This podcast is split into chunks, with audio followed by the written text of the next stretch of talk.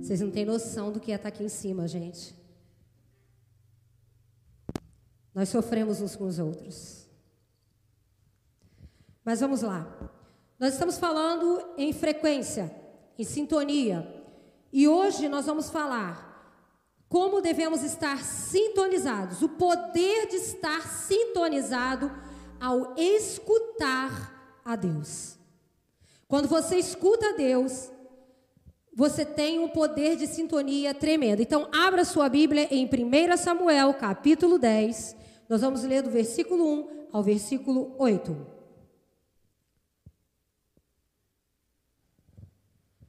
E que Deus nos abençoe nesta manhã. 1 Samuel, capítulo 10, versículo 1. Samuel apanhou um jarro de óleo e derramou-o sobre a cabeça de Saul e o beijou, dizendo: O Senhor ungiu como líder da herança dele. Hoje, quando você partir, encontrará dois homens perto do túmulo de Raquel, em Zelza, na fronteira de Benjamim. Eles dirão: As jumentas que você foi procurar já foram encontradas. Agora, seu pai deixou de se importar com elas, está preocupado com vocês. Ele está perguntando: Como encontrarei meu filho? Então dali você prosseguirá para o carvalho de Tabor. Três homens virão subindo ao santuário de Deus em Betel e encontrarão você ali. Um estará levando três cabritos e outro três pães, o outro uma vasilha de couro cheia de vinho. Eles o cumprimentarão e oferecerão a você dois pães que você deve aceitar.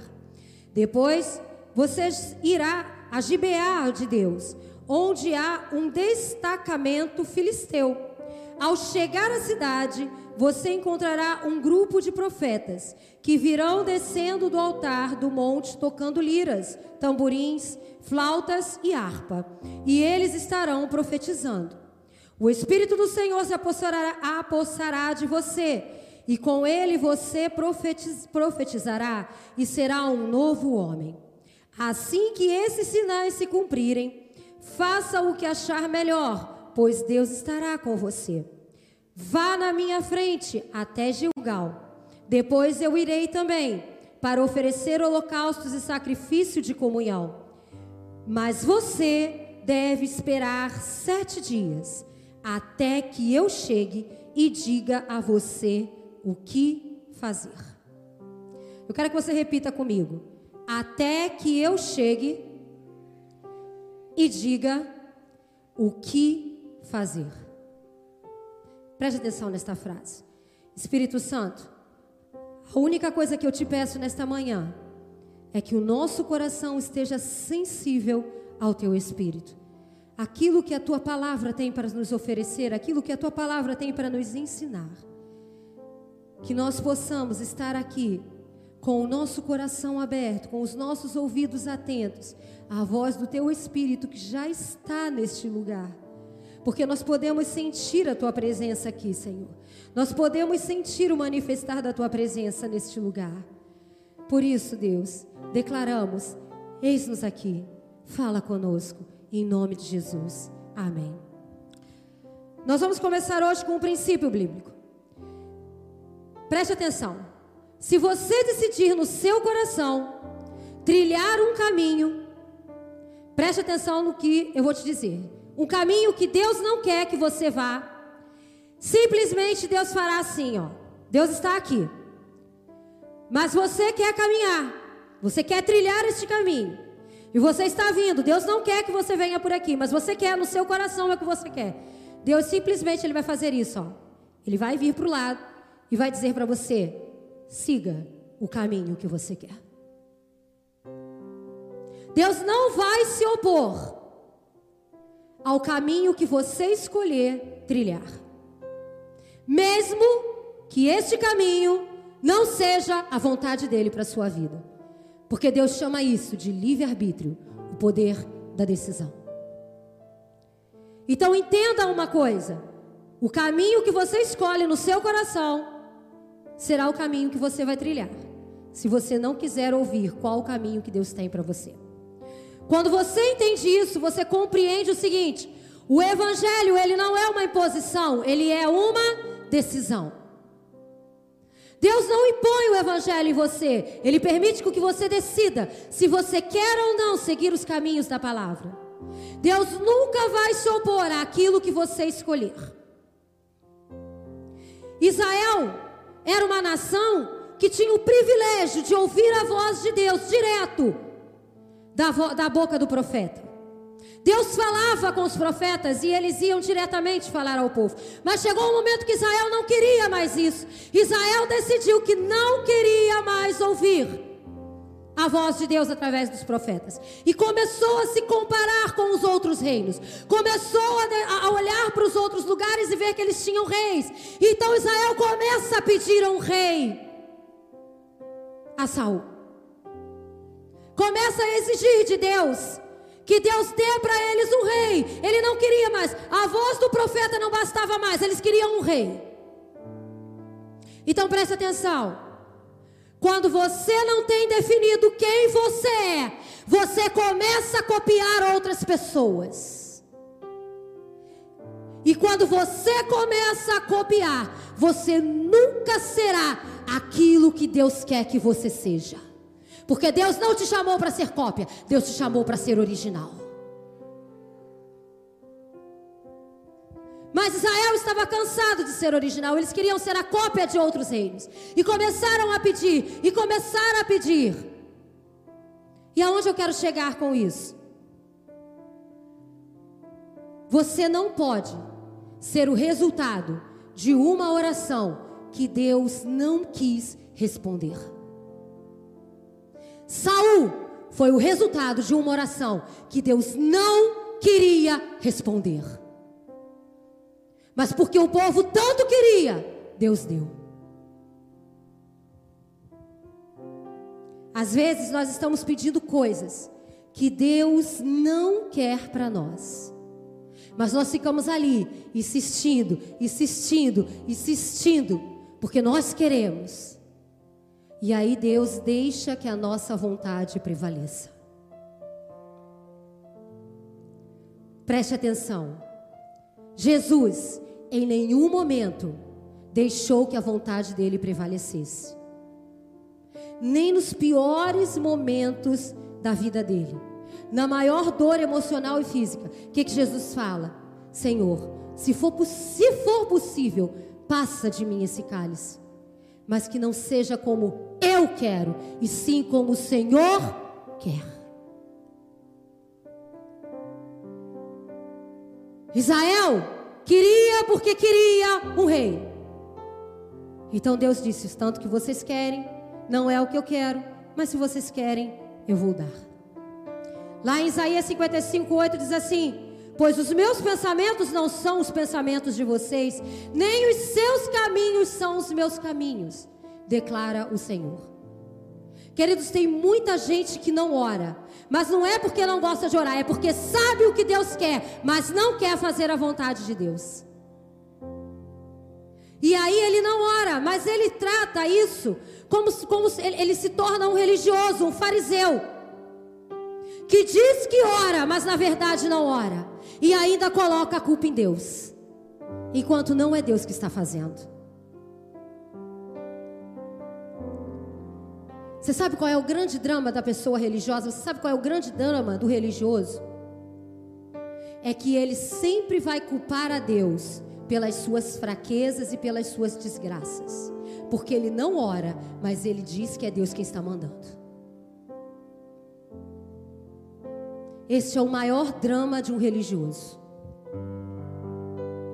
Deus falou: Eu não quero Saul, mas este povo quer. Então, Samuel, vá até lá, levante-o, faça como eu te mandar. E o mais interessante, se você prestar atenção, é que o próprio Saul, em momento nenhum você vai ler e você vai ver Saul querendo ser rei. Pelo contrário, ele olha para Samuel e diz o seguinte: Eu acho que você escolheu o cara errado, Samuel. Não é? Acho que não sou eu. Ele em momento nenhum vai demonstrar que ele queria. Ele não, tinha, ele não tinha o desejo de ser rei de Israel. Mas o povo queria. E aí tem uma teoria que clama aí pelo mundo, que a voz do povo é Pode dizer, a voz do povo é Isso é a teoria mais errada que existe. Porque dificilmente a voz de Deus é a voz do povo. Porque Deus nunca fala conosco quando Ele está muito próximo das nossas crenças, das nossas habilidades e das nossas ações. Geralmente, quando Deus fala conosco, Ele nos confronta. Nós somos confrontados. Então Deus faz a vontade daquele povo, Deus dá a Israel um rei, Deus dá a Israel o que eles queriam, dá a ele Saul e faz de Samuel o porta-voz. Para que ele faça aquilo que Deus quer. E por que que Israel queria um rei? Porque Israel não queria responsabilidade de orar. Queria, Israel queria alguém físico para que ele pudesse botar as suas culpas, para que ele pudesse jogar a responsabilidade. E se eles não tivessem um rei, eles não podiam jogar essa culpa em Deus. Então eles pediram um rei, mas para quê? Para justamente ter a quem culpar quando alguma coisa fracassasse, quando alguma coisa desse errado. E se nós formos dar um zoom na vida de Saul, nós vemos que Saul começou bem. Saul começou de uma forma boa o seu reinado. E o mais interessante é que se você for procurar no Google as coisas, as dez coisas mais procuradas, entre as dez vai estar lá uma palavra: liberdade. Liberdade de todas as formas. Porque hoje nós temos liberdade dentro da informática. Com um dedo, nós apertamos um botão, digitamos algo e somos transportados para outro lugar, para vermos outras coisas. Hoje, a ciência está correndo atrás de uma vacina para cura para o Covid. Por quê? Porque por causa do Covid nós perdemos a nossa liberdade. Você está de máscara, eu uso máscara, porque nós perdemos a liberdade contra a um vírus que é a algo que é invisível. Então a ciência está correndo atrás de uma cura. Então o que, que nós entendemos com isso? Que nós estamos sempre correndo atrás de sermos livres. Nós queremos ser livres. Nós queremos ter essa liberdade. Mas preste atenção, quando Saul recebe o pseudônimo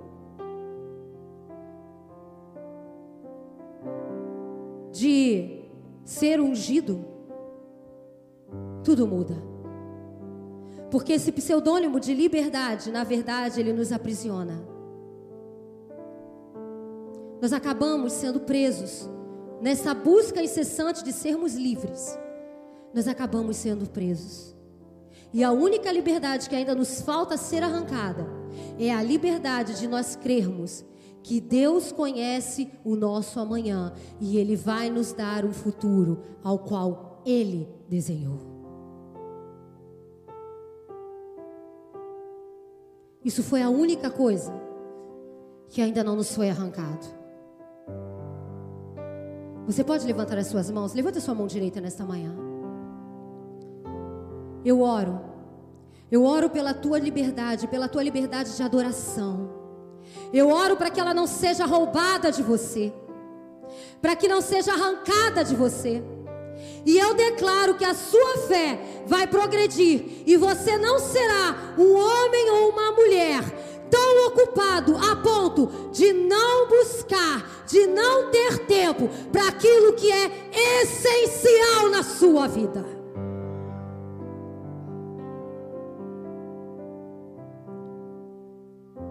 Querido, tenha cuidado com o que você busca em oração. Tenha cuidado, porque nem sempre o fato das nossas orações nós recebermos aquilo que estamos pedindo em oração significa que Deus está de acordo com aquilo.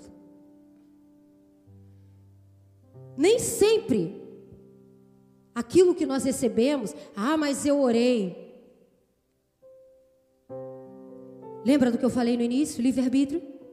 Se você tanto orar, se você tanto quiser, Deus vai permitir que aconteça. Mas será que é a vontade dele? Aprendemos aqui que nem tudo que nós recebemos é da vontade de Deus. Mas nós precisamos receber aquilo que Deus desenhou para nós. Nós não podemos ser frutos de uma oração não respondida por Deus. Saul foi bom até o óleo ser derramado sobre a cabeça dele. Quando ele recebeu o nome de ungido, ele começou a achar que os limites de Deus estavam limitando quem ele era. A busca incessante pela liberdade. Quando ele achou, quando ele se achou o cara, porque ele já era ungido, ele era o rei, ele começou a achar que a direção de Deus estava limitando aquilo que ele fazia. Ele já não queria mais fazer aquilo que Deus estava mandando. Porque ele estava limitado, ele estava preso, ele estava amarrado à vontade de Deus. E ele não queria mais, ele queria fazer a vontade dele. Aprenda uma coisa: Deus nunca dará limites a você para te podar. Quando Deus impõe limites para você, é para Ele nortear o seu caminho, é para que você caminhe na direção certa, e não para te impedir de fazer coisas. Então é melhor você ter o norte de Deus ou andar por conta própria. Ah, hoje eu não faço isso porque a igreja não me permite.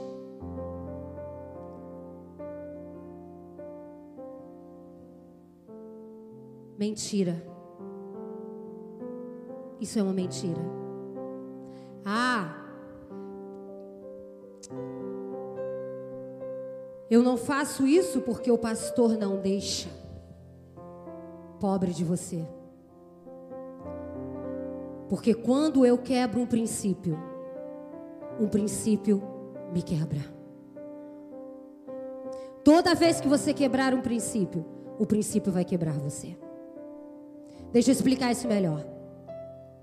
Vou contar uma história para que você entenda o que eu quero dizer.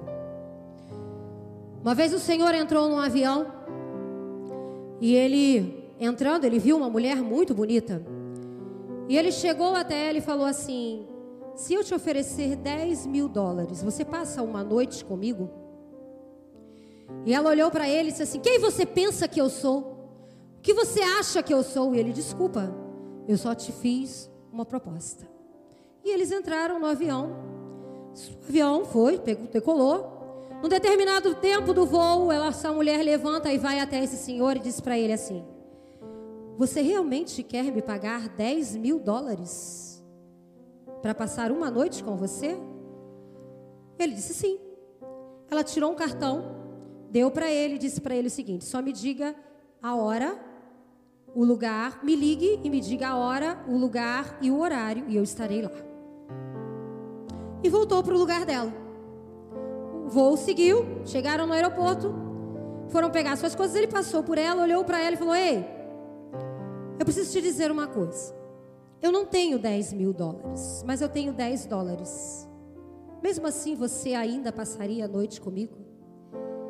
E ela disse para ele: Você sabe quem eu sou? E ele disse: Por favor, quem você é, nós dois sabemos. Nós só estamos discutindo o preço.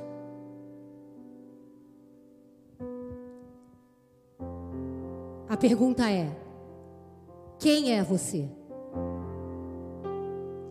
Se você anula princípios por causa de uma instituição, se você anula princípios, os princípios vão quebrar você. Eu não fumo porque a igreja diz para mim não fumar. Eu não durmo fora do meu casamento, eu não tenho um caso fora do meu casamento, porque a igreja diz que não pode. Eu não falo palavrão porque o meu pastor diz que é feio. Pobre de você. Porque o princípio que você está quebrando, uma hora, ele vai voltar e vai quebrar você. Não se quebra princípios. Saul assume o trono. E o trono engoliu Saul. A busca pela liberdade engoliu Saul. E agora ele é ungido, mas sem a direção de Deus. Porque ele foi o desejo do povo. Foi o povo quem queria. Porque creia uma coisa: aquilo que Deus te der, Ele vai se responsabilizar. Agora, aquilo que você receber por capricho do seu coração, haverá consequências para você.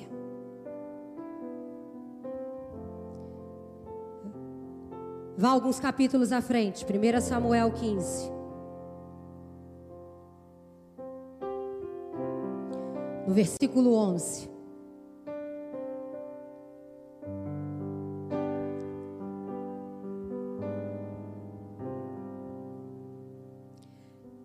Arrependo-me de ter posto Saul como rei, pois ele me abandonou, não seguiu as minhas instruções.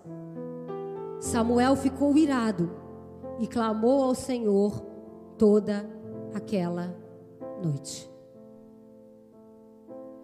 Queridos, na verdade, a primeira parte do versículo não me impressiona, porque Deus não queria.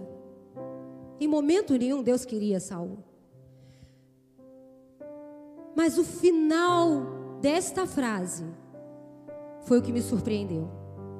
Pois ele me abandonou e não seguiu as minhas instruções. Deixa eu te dizer uma coisa. O que norteia você não é o que você ouve aqui. Pastora, não. O que norteia você é o que você faz com o que você ouve aqui. O que norteia você quando você lê a palavra e você diz assim: Eu vou fazer isso aqui. Ah, mas ninguém mais faz isso, não importa, a palavra não mudou, então eu vou fazer. O que norteia você não é o que eu estou falando, mas é o que você faz com o que você aprende aqui. Você pratica ou você sai daqui e continua levando a mesma vida. Fazendo as escolhas do seu próprio coração. Samuel ficou irado com Saul e ele passa a noite inteira clamando, orando. E eu queria ter um amigo como Samuel. Que ore por mim quando eu estiver fazendo coisas que sejam conquistas do meu coração e não da vontade de Deus. Versículo 12. De madrugada Samuel foi ao encontro de Saul, mas lhe disseram: Saul foi para o Carmelo, onde ergueu um monumento em sua própria honra, e depois foi para Gilgal. Quando Samuel o encontrou, Saul disse: oh, Senhor, te abençoe. Eu segui as instruções do Senhor. Querido, se você ler o versículo 13 isolado, você vai dizer assim: caraca, Saul era muito crente. O cara era espiritual demais. Porque tem pessoas que têm fala de espiritual, mas que não são. Saul era muito crente. Mas alguns versículos antes nós vemos que de crente Saul não tinha nada. E aí vamos continuar ao versículo 14. Samuel, porém, perguntou: Então, Saul, que balido de ovelhas é esse que ouço com os meus próprios ouvidos? Que mugido de bois é esse que estou ouvindo? Por que Samuel faz essa pergunta para ele? Porque quando Deus dá ordem a Saul para ir até a terra dos amalequitas, ele manda que Saul extermine todos e tudo: animais, crianças, velhos, todos, homens, mulheres.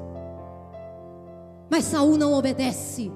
Porque ele acha que porque ele é ungido, ele podia fazer o que ele queria e não aquilo que Deus mandava. Saul já não ouvia mais a voz de Deus. E ele começa a achar que ele por ter liberdade de seguir o seu próprio caminho, ele podia fazer o que ele queria. E ele é tão cara de pau que ele olha para Samuel assim: "Oh, Senhor, eu estou aqui, segui as tuas instruções.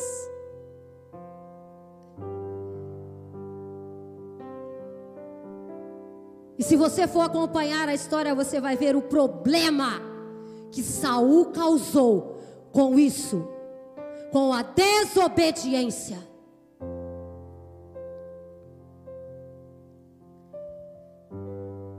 E Saul faz o que todos fazem quando se acham ungidos e quebram princípios e quebram alianças. Ele transfere a responsabilidade. Versículo 15. Respondeu Saul: Os soldados os trouxeram dos amalequitas. Eles pouparam o melhor das ovelhas e dos bois para sacrificarem ao Senhor, o teu Deus. Mas, destruir, mas destruímos totalmente o restante.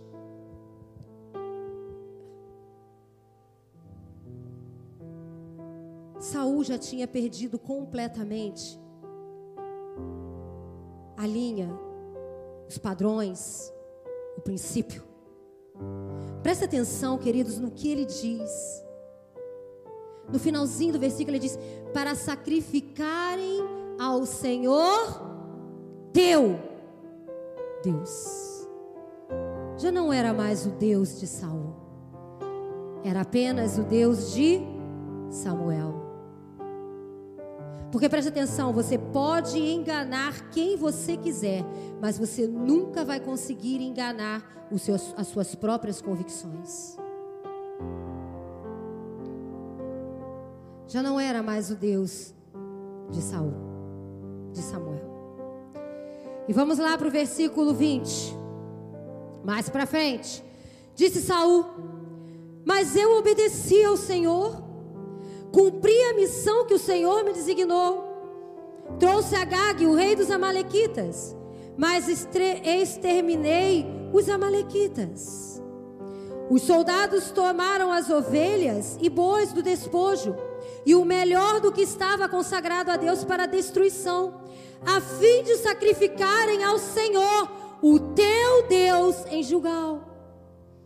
Samuel, porém, respondeu: Acaso tem o Senhor tanto prazer em holocaustos e em sacrifícios, quanto tem que se obedeça a sua palavra? A obediência é melhor que o sacrifício, e a submissão é melhor do que a gordura de carneiros.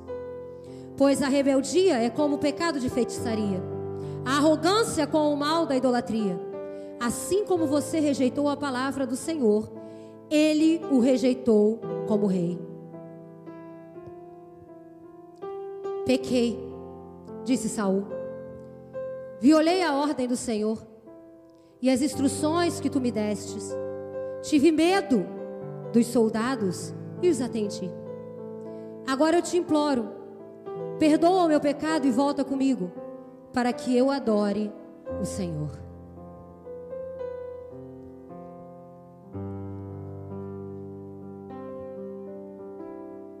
Nesse momento, Saul se vê tão sozinho que ele pede a ajuda de Samuel. E a pergunta que eu quero fazer para você nesta manhã é: o que te motiva a servir a Deus? Qual é o motivo que você tem para estar na casa de Deus? Qual é o motivo que você tem para servir? A Deus. John Wesley, eu não sei se você já ouviu falar, mas John Wesley foi um dos maiores avivacionistas da Europa. E ele viveu num tempo onde a Inglaterra estava no século 16, 17, estava vivendo o seu maior caos. Era o tempo onde crianças eram mortas por instituições religiosas ou não, para que essas instituições pegassem o dinheiro dessas crianças e enchessem os seus cofres. Ele viveu no tempo onde a população, o povo, fazia o seguinte: colocava dinamites dentro dos animais e colocavam aqueles animais para correr. E aqueles animais explodiam, e isso era a alegria daquele povo. Foi nesse período do século 16 e 17 que John Wesley viveu. Foi neste século aonde os moradores de Londres estavam na, numa sua maior crise moral religiosa de todos os tempos.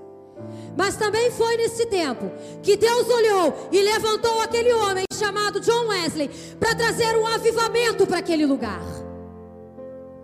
Mas John Wesley sabia quem ele era. John Wesley sabia o que ele queria. E ele ora e diz o seguinte: Senhor, me dê homens que estejam somente apaixonados por ti, que amem somente ao Senhor, pessoas que não aborreçam a nada, exceto ao pecado, que só deseje conhecer a Jesus Cristo, o ressurreto. Se o Senhor me der isso, nós viraremos este país de pernas para o alto. E sabe o que aconteceu? Literalmente a Inglaterra foi virada de cabeça para o alto e aconteceu o maior avivamento dos últimos tempos. O que te motiva a servir a Deus? O que te motiva? Porque essa é a diferença entre um crente convencido e um crente convertido. Porque o crente convencido, ele muda as suas ideias durante a sua caminhada. Porque outras pessoas o convencem de outras coisas. Mas o crente convertido, ele sabe quem ele é, ele sabe a quem ele serve e ele sabe o que, que ele quer. Ele não se perde. O crente convertido, ele não perde o Senhor de vista. Ele não perde a voz de Deus. Deus, nessa manhã, Ele quer restaurar a nossa convicção. Deus, nessa manhã, Ele quer restaurar a nossa alma. Para que nós possamos viver a melhor, a melhor estação da nossa vida. Quantos aqui querem viver a melhor estação da sua vida? Diga amém. Então, deixa eu te dar um conselho. Não viva de aparência. Viva de presença. Viva da presença viva de Jesus. Viva de comunhão com Ele. E não de aparência de simplesmente crente. Nós, como, cristãos, nós temos muito mais medo das consequências do pecado do que propriamente do pecado.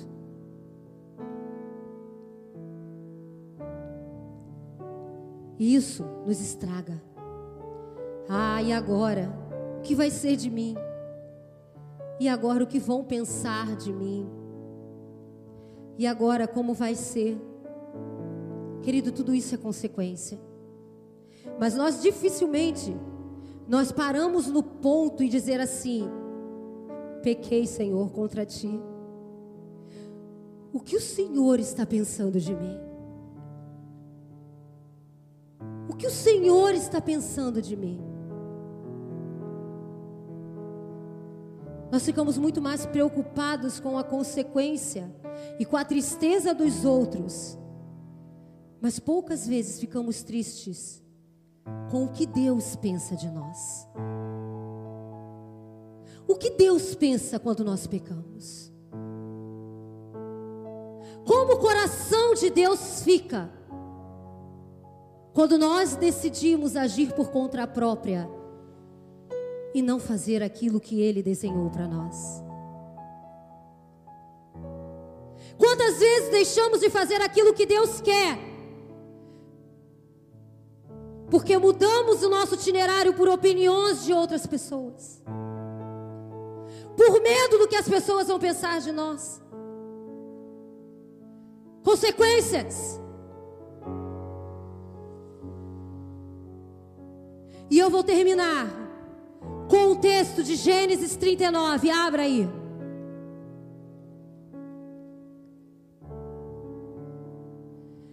Livro fácil de achar, Gênesis 39, versículo 7. igual a Saul, escolhido pelo mesmo Deus, mas com atitude totalmente diferente. Estamos falando de José. E depois de certo tempo, a mulher de seu senhor começou a cobiçá-lo e o convidou: Venha, deite-se comigo. Mas ele se recusou e lhe disse: Meu senhor não se preocupa com coisa alguma de sua casa, e tudo o que tem deixou a meus cuidados. Ninguém desta casa está acima de mim.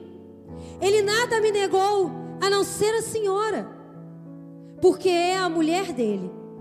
Presta atenção nessa frase, queridos. Se você puder, marca ela na sua Bíblia.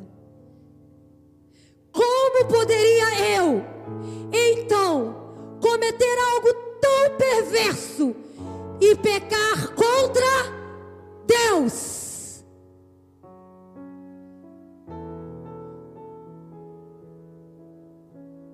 José não falou assim: Olha, eu não vou me deitar com você, porque o meu chefe, porque o meu senhor disse para mim não fazer, ou porque Ele me deu essa liberdade toda.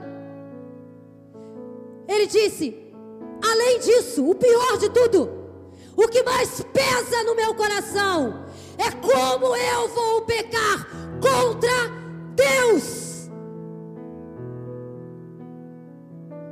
Eu prefiro permanecer escravo do que ser livre e pecar contra Deus.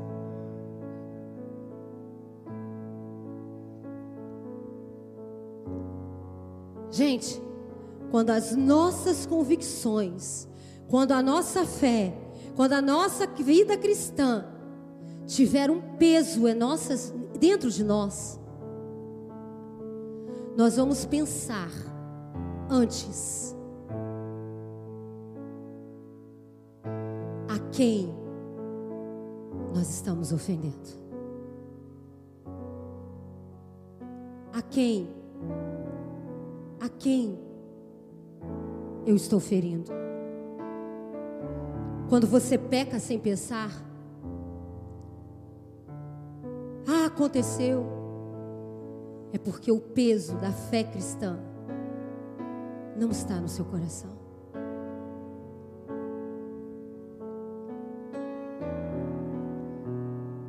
Deus está nos falando nesta manhã que chegou a hora de você ter um tempo comigo.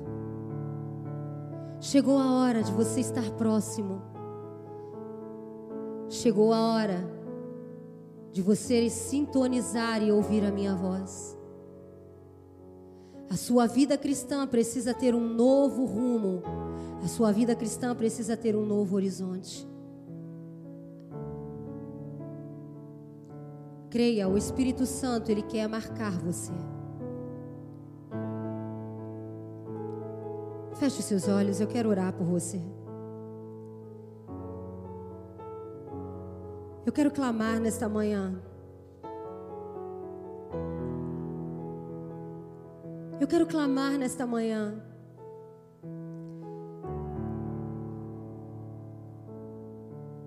Para que nós possamos verdadeiramente viver a vida que Deus desenhou para nós.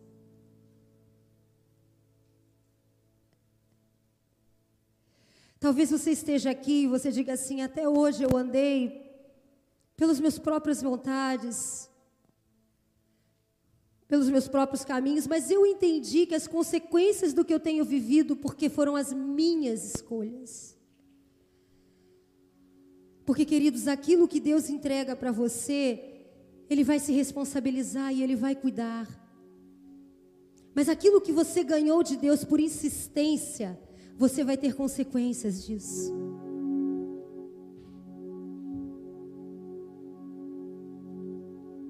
Oi, alabala shuricanta lá.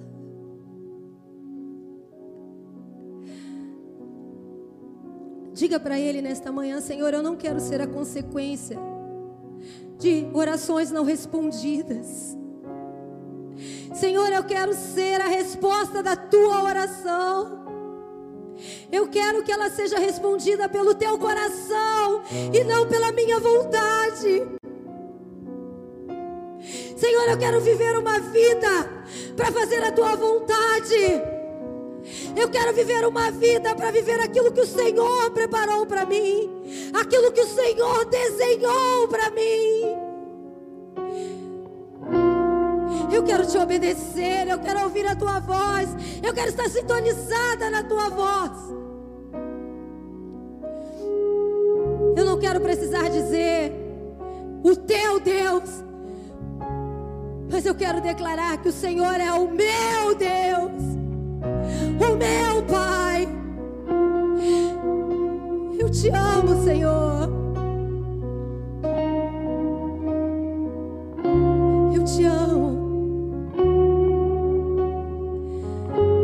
Você pode falar com o Senhor nesta manhã? Será que você entendeu o recado de Deus nesta manhã? Queridos, você entendeu o recado? Deus quer fazer algo novo. Deus quer te dar um horizonte diferente. Deus, o Espírito Santo quer marcar você para uma nova história. Os seus devocionais não serão mais os mesmos. será mais a mesma.